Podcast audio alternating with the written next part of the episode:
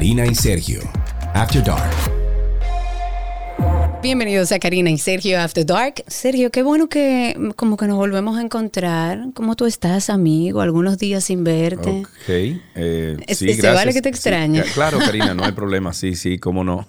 Bueno. Eh, sí, volverte, volverte a ver es muy bueno también, claro. Eh, me alegro que así sea. Bueno, hoy es nuestro episodio número 79. Vamos a hablar sobre algo que, bueno, a lo mejor muchos han escuchado mencionar, pero no necesariamente lo han intentado. O lo han intentado y como que no le sale el asunto. Ok, bueno, a pesar de que la meditación puede parecer algo hmm, tanto místico y que suenan las campanitas de... "Uh", bueno, algo místico y espiritual, realmente no tiene por qué serlo. Si usted no desea que lo sea, obviamente, si no le parece como raro en su vida. Y de hecho, se ha demostrado que puede tener beneficios positivos para nuestra salud física y mental. Karina viene diciendo... Sí que lo tiene. Años viene diciendo esto. ¿Tú meditas? ¿Alguna vez lo has intentado, por lo menos? Mira, lo he intentado y he hecho los guided meditations, que son guiadas, meditaciones guiadas, y me han funcionado, o sea, funciona. Incluso anoche mismo, yo hice una que era para dormir. Estoy haciendo una que es para dormir, muy buena. Eh, yo la busco en YouTube y tú le pones Guided Meditation for Sleeping y te ayuda muchísimo. A mí, a mí me ayuda muchísimo. Sí, señores, definitivamente la meditación yo la encontré en mi vida en, en, un momento muy particular donde yo estaba buscando herramientas, cualquiera, la que sean, para mejorar ciertas cosas que tenían que ver con mi estado emocional. Y me insistieron tanto, Karina, intenta la meditación, Karina, intenta la meditación, hasta que un día dije, lo voy a hacer. Y evidentemente, al principio es como ruidoso el asunto. Uno además tiene una idea quizás preconcebida de la meditación, como que la mente le da pausa y no es así. Tú sabes que yo, la primera vez que yo medité, yo recuerdo que yo decía, qué locura, ¿qué es esto? ¿Qué, qué, qué me estoy imaginando? ¿Qué... Y la cabeza a millón, taca, taca, Sí, sí, sí, sí, pero, pero, pero funciona, funciona definitivamente. Y mira, hoy nos vamos a sentar con Ericarol Carlo, quien es coach de pensamiento transformacional, mentora en mindfulness y escritora del libro Más presentes en 66 días. Y junto con ella vamos a descubrir cómo hacer de la meditación un hábito. Exacto. Prima, bienvenida, ¿cómo estás? Muy bien, feliz de estar aquí con ustedes. Bueno, para nosotros es un placer tenerte aquí. El otro día te tuvimos como invitada fugaz del programa de radio y hablamos sobre más presente en 66 días. Empecemos por lo teórico, ¿verdad? Por, por, por lo que la gente tiene que saber.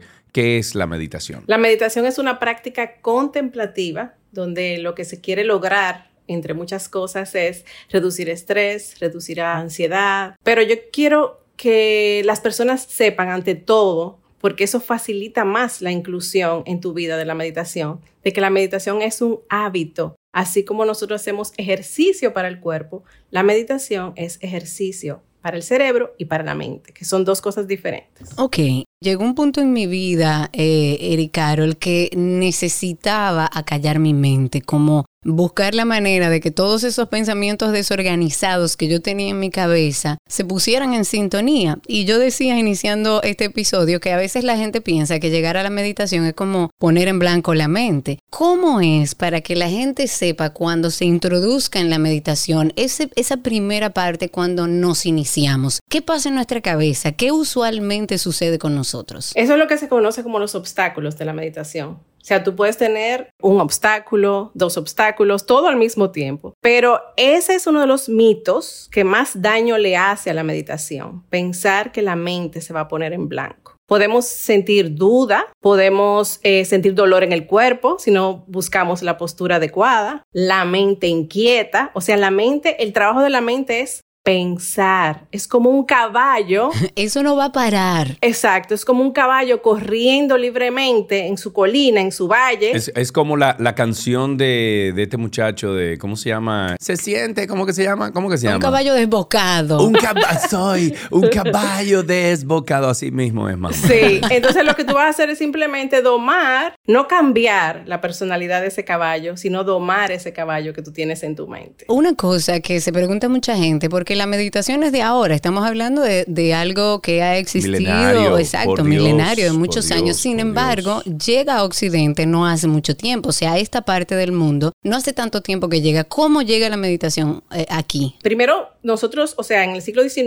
los filósofos y misioneros fueron a Asia y a, In- a India. En sus viajes aprendieron sobre la meditación, pero no no la trajeron hasta acá. Fue en los años 60. Por eso es que otro mito, otro impedimento que la gente tiene con la meditación es precisamente cómo llegó a Occidente, por filósofos, misioneros, o sea que lo asocian con religión, lo asocian con personas especiales, con gurús, y también como llegó en los años 60, en plena época de los hippies, también se asocia como, un, como una filosofía hippie, claro. como una forma de vida hippie. Entonces llegó precisamente en los años 60 a Estados Unidos, principalmente a ciudades como California, que son ciudades con una apertura mayor en inclusión de esas nuevas filosofías. Dilo como es, que ahí estaban todos los hippies, que ahí fue que llegó, exacto. Exactamente, pero también eso le hace daño a la meditación, pero sí. Vamos a decir forma, personas Exacto, con mayor apertura. Sí, más apertura a buscar otras herramientas. Exacto. Y la idea era eso, o sea, reducir estrés, ansiedad. Esa fue la razón. Y ver otras filosofías y también porque habían personas que estaban incursionando en el budismo, que ese otro mito de la meditación que es religión. La meditación no es religión. Y entonces por eso muchas personas que pertenecen a una li- religión específica no quieren meditar o no se atreven a meditar porque piensan que, están asociado, aso- que está asociado con el budismo. Exacto, y no es así. Y que le hace conflicto entonces con su, Con su religión. Tu religión, exacto. ¿Cuántos tipos de meditación hay? Porque eh, la misma Karina me ha recomendado como cinco tipos. Entonces, ¿qué tipo de de meditación existe y cuántos tipos? Más o menos. Me imagino que son infinitos, pero más o menos. Eh, está la meditación vipassana, que es la madre de la meditación mindfulness, que es observación de sensaciones físicas y de pensamientos. Ok. Está la meditación trascendental, que es la meditación que conocemos, que vemos en las películas, que es la persona sentada en flor de loto haciendo los mudras. Ah, sí, claro. Que ahí uno se enfoca en el mantra. Cuando tú te enfocas en el mantra, entonces eh, vamos a decir que domas esa mente un poquito porque estás enfocada en el mantra, el famoso OM, que dicen los hinduistas que es la banda sonora del universo. no. Ey. Yo no lo hago Ey. así, yo no lo hago así, Sergio, más bonito, más bonito. Ey, pero bien. Tú, tú sabes que yo, yo comencé a leer porque eh, Karina y yo tenemos problemas do- para, para dormir y lo hemos dicho durante mucho tiempo. Y hace unos meses atrás, yo diría que sí, hace como un año, comencé a escuchar. No, alguien me dijo, no fue Karina, fue alguien que me dijo, eh, trata el OM. Pero tienes, entonces comencé a buscar cómo hacerlo, eh, qué era lo que provocaba. Y al final, cuando tú logras esa eh, nota musical, te vibra absolutamente todo en el cuerpo. Y lo he logrado como dos veces. Y es maravilloso, maravilloso. Que eso tiene una explicación científica, señores. Todo lo que tiene que ver con meditación, así como decía Eric Carroll, más allá de que mucha gente lo asocia con religiones y demás, es algo científicamente comprobado. Cuando tú haces el om, estás activando el nervio vago. Que, que está muy alto. Ese, está muy alto, es más Mm. bajito. Oh, Activas el nervio vago. wow, sí. Yo, bueno, eh, creo que Eric Carroll es quien debe dar las, eh, las especificaciones. Sin embargo, en experiencia he vivido alejándome de esa mala información que muchas veces tenemos de que eso tiene que ver con religión, de que la mente se va a poner en blanco. Tenemos que empezar a meditar sabiendo realmente de qué se trata, de que estas son cosas comprobadas científicamente, que se han hecho muchos estudios. Pero para una persona, Eric Carroll, que ahora está escuchando este episodio y dice, déjame yo intentarlo, ¿cómo podemos hacer de la meditación un hábito y cómo facilitar ese primer proceso que realmente yo creo que es el más difícil porque cuando ya tú empiezas a ver los resultados, ya de ahí en más tú no dejas de meditar. Pero ¿cómo arranca? Por ejemplo, yo, Karina, eh, oye, mi prima, Karina tiene años diciéndome que trata la, medita- la meditación para calmar la mente, etcétera. Y lo pruebo, pero no me engancho. ¿Qué hago entonces? ¿Cómo desarrollo ese hábito? Bueno, lo que yo le digo a mis participantes siempre es, lo primero es fijar una intención. ¿Cuál es tu objetivo? ¿Qué es lo que tú quieres lograr con la meditación? ¿Quieres ser menos reactivo? ¿Quieres eh, dormir bien? no, yo quiero levitar. Quiero- Oye, Yo, ahora. No, medito, eso no, levitar. eso no sucede. Eso no sucede. Ese es otro mito de la meditación, Sergio. Ese otro mito. No Ok. sucede nada extraordinario, ni el número de la lotería del domingo, ni habla con los muertos, ni levita, nada de eso. Ok. Nada. Sí sucede cosas maravillosas, pero nada así. Entonces, lo primero es fijar una intención. ¿Qué es lo que quieres lograr? Porque esa va a ser tu brújula. Cuando tú te sientas, tú dices, yo quiero ser una persona más relajada, más tranquila, yo quiero dormir bien. Cuando empiezas, entonces, lo segundo que tienes que hacer es, recuerda que es un proceso, no va a suceder de, la noche a la mañana, en, en un día, en una meditación. Entonces, como es un proceso, yo recomiendo que en la primera semana tú explores lugares y horarios para ver cuál es el que más te acomoda a ti. Y por supuesto la postura, para que luego con esa exploración que tú hiciste ya tú tengas, empieces, eh, después de esa semana, empieces con tu horario, tu lugar, que sea un lugar cómodo, tranquilo, anuncie en tu casa. ¿Qué tiempo debería ser, Eric Carol, para iniciar? Para toda inclusión de hábitos, y recomiendo el libro de James Clear, Hábitos Atómicos. Para toda inclusión de hábitos, empieza chiquito. No empiece con 20 minutos. 10 minutos. De hecho, el creador de Headspace, que es una aplicación para meditación. Muy buena, la bajé y la usé como una semana. él recomienda 8 minutos diarios por dos años. Esa es su recomendación. Pero empieza con dos minutos. Empieza con un audio de chequeo atento de tres minutos. Empieza pequeño y desmonta todos esos mitos. Como cualquier inclusión de un hábito, tienes que ver cuáles son las creencias que están limitando la inclusión de ese hábito. Ok, perfecto. O sea, para ir eh, recogiendo la información, poco tiempo, o sea, puedes iniciar hasta con dos minutos diarios. Tu cuerpo te va a ir diciendo, aleja la meditación de temas religiosos, que esto tiene que ver con, tu cuerpo, con cómo reacciona tu cerebro. Esto es algo más físico. Buscar un espacio, buscar un horario, que ese sea tu espacio. Estamos hablando, señores, de dos minutos, tres minutos, no le estamos pidiendo más de ahí. ¿Cuáles serían, o cuéntanos, cuáles serían los obstáculos? de la meditación y cuáles son sus antídotos. O sea, ¿qué cosas tú has visto quizás en personas que has ayudado a meditar? ¿Con qué se encuentran? ¿Con qué obstáculo? ¿Y cuál es el antídoto? O sea, por ejemplo, vamos a empezar con un ejemplo. Estoy meditando. Arranqué mis tres minutos y empieza esa cabeza como un caballo desbocado. Lo que tengo que tratar de hacer, ¿qué es en ese momento? tú, sabes, tú sabes que ahora que tú dices eso, a mí me, cuando hago, cuando trato de hacer meditación, y tengo esos dos minutos, tres minutos, cuatro minutos en la cabeza. Mira, a millón, ¿qué tú estás haciendo? Párate de aquí, mueve el cuerpo. ¿Qué es lo que haces? Por eso. Y te empiezan a picar lugares del cuerpo que tú ni sabías que tú tenías. Todo. ¿Qué hacemos con todos esos pensamientos que llegan? La clave para mí está en lo que yo llamo la persistencia amorosa. No hay meditación buena ni meditación mala. No puedes etiquetar. O sea, te sugiero que no etiquetes la experiencia. Así como quedó, si el vecino subió la música, si te pica la nariz, si te da sueño, si entraron a la habitación y te interrumpió tu hijo y te dijo, mami, porque cuando tú dices a cerrar puerta es como si dijeran salón de conferencia, que todos los muchachos entran a ver qué está pasando.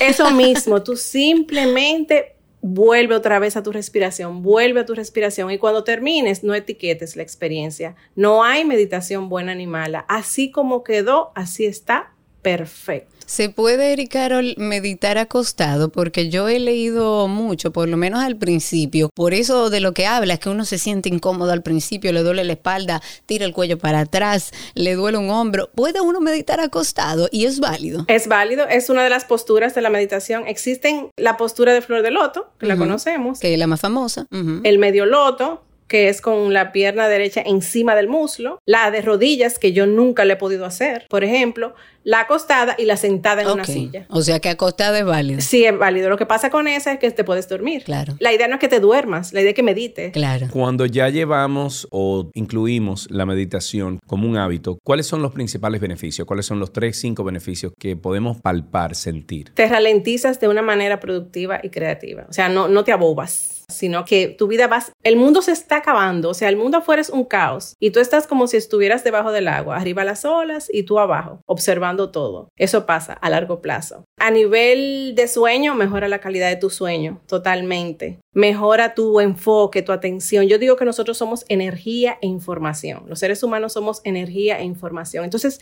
tú empiezas a filtrar mucha información. Y la información que tú filtras es la información que es beneficiosa para ti en ese momento. Y también tu energía empieza a vibrar en alta, lo que llamamos en alta, o sea, paz que es una de las energías más altas que existe en el ser humano. Y ya después que la amígdala, que es esa parte del cerebro que tiene que ver con el miedo y el estrés, se va poniendo más chiquita, la corteza prefrontal y la materia gris aumentan, lo que significa que hay más, juicio, más razonamiento, más creatividad, productividad, como yo dije antes. Ok, y si, y si lo vemos un poco más grande, la meditación como práctica de cambio social, si los dominicanos o los mexicanos o los argentinos o de donde nos estén escuchando meditaran, ¿qué lograríamos como sociedad? Yo creo que la cultura latina, sobre todo, es una cultura muy reactiva, o sea, muy impulsiva. Yo pienso que podríamos aplicar la meditación, por ejemplo, en cómo conducimos, que conducimos perdone que lo diga, quizás es una etiqueta sin juicio, es sin juicio, pero como salvajes manejamos aquí en este país, entonces eso puede mejorar grandemente.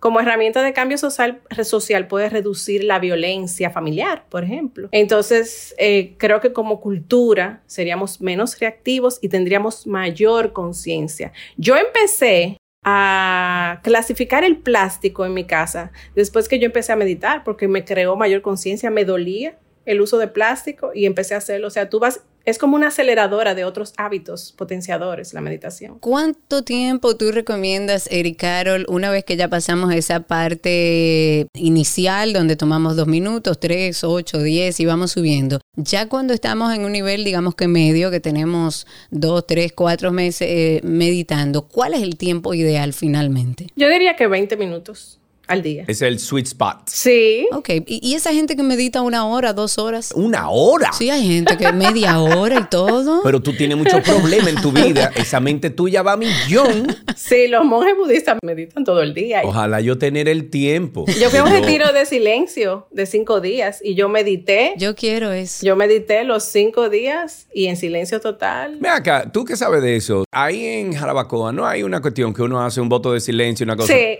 yo nunca he ido. Yo nunca he ido, pero sí hay. Hay varios, hay varios. Sí, sí hay. Pero cuando yo estaba buscando retiro vipassana de ese tipo de meditación, aquí, o sea, no hay. Yo tuve que irme fuera para hacer mi retiro. Ah, pero mira, ahí hay una oportunidad de negocio entonces para ti. Ah, gracias. ¿Verdad? Una tierrita, te compro una tierrita ahí en Jarabacoa o donde sea. Vámonos para allá, armemos un grupo. Ah, bueno. Eh, Tú podrías de repente ahora mismo ofrecernos una herramienta rápida para nosotros meditar o hacernos eh, algún ejercicio mostrarnos algún ejercicio que podamos hacer. Si estás manejando, no lo haga. Gracias. no, yo estoy tranquilita. No, no, no, tú no, el, el que está oyendo. Ah, que vaya, ok, ok. Eh, bueno, pongan los pies firmes en el suelo. Yo sé que ya tenemos a Karina, que es una experta en meditación.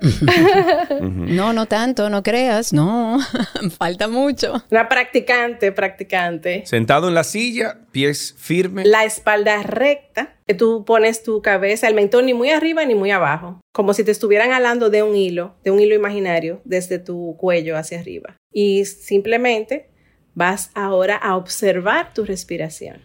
Puedes mentalmente contar uno, dos, tres, y cuando llega un pensamiento, vuelves otra vez a uno. Uno, dos, tres. También mentalmente puedes... Oye, no estoy pasando de cuatro segundos, ¿eh? No importa, Sergio. No importa. No, importa. Sergio. No importa que llegues a uno.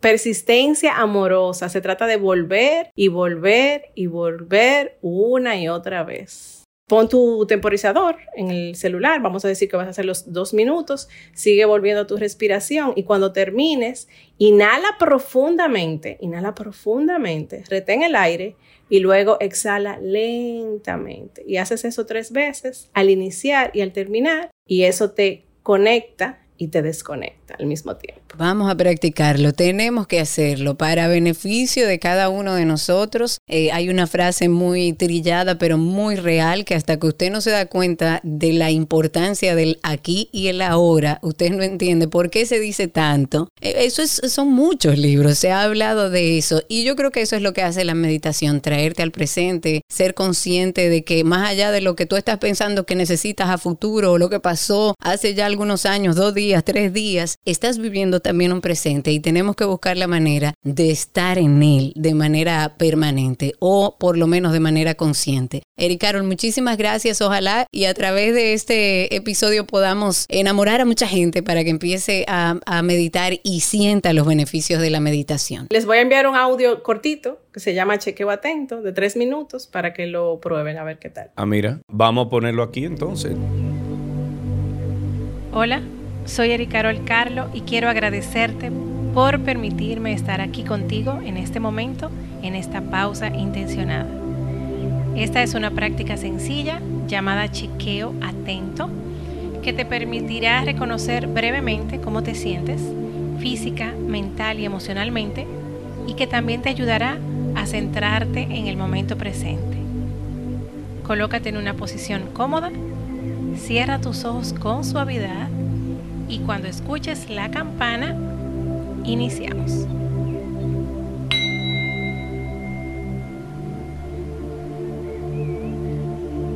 Dedicaremos unos instantes a tranquilizarnos, a relajarnos y a dar las gracias por este momento de autocuidado. Iniciamos chequeando atentamente nuestro cuerpo, las sensaciones físicas que surjan abriendo un espacio a todos los pensamientos y emociones. Es posible que este sea el primer descanso que te tomas en medio de un día muy ajetreado, por lo que te invito a que adviertas en este momento, mientras dejas a un lado el mundo del hacer y te adentras en el ser, el camino que siguen las sensaciones que emergen desde tu interior. No hay necesidad de juzgar, de analizar, ni de imaginar nada Permítete sencillamente estar atento, atenta, aquí, ahora, en medio de todo lo que en este mismo instante está presente.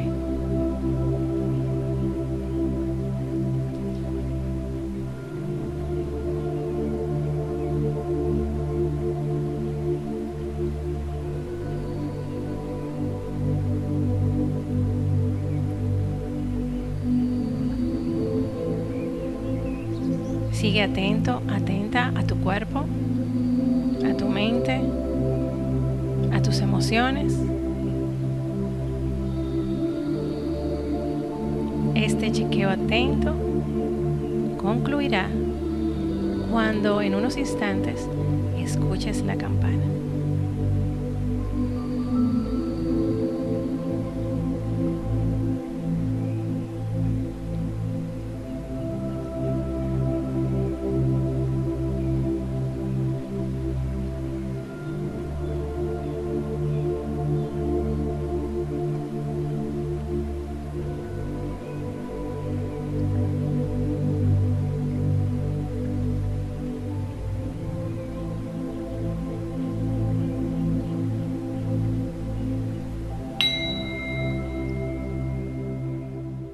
Gracias, gracias. Eh, Ericaro, gracias prima, un beso grande. Gracias a ustedes. Saludos a la familia allá. Estuvimos conversando con Ericaro Carlo, ella es coach de pensamiento transformacional, mentora de mindfulness y escritora también del libro Más presente en 66 días. Qué bueno, yo creo que eh, tenemos herramientas de ahora en adelante.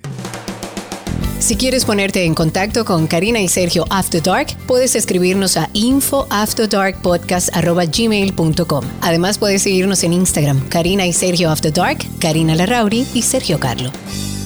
La meditación ayuda a entrenar la mente para enfocarse, para ser más consciente del momento presente, lo que puede aumentar la capacidad de concentración, de mejorar la toma de decisiones. La meditación es una práctica hermosa que nos permite conectarnos con nuestra mente, con nuestro cuerpo, nuestro espíritu y sirve para que a través de ella encontremos un poco de paz, un poco de serenidad que a menudo nos falta en nuestra vida cotidiana. En la conducción estamos Karina Larrauri y Sergio Carlo. Este contenido fue producido por Cristi Tapia y en la edición Raven Pineda. Y recuerden ustedes que siempre estamos esperando sus notas de voz a través de Karina y Sergio After Dark, Karina y Sergio After Dark en Instagram y también utilizando el enlace que hay en la descripción o que está en la descripción más abajo. Hasta el próximo episodio. Karina y Sergio, After Dark.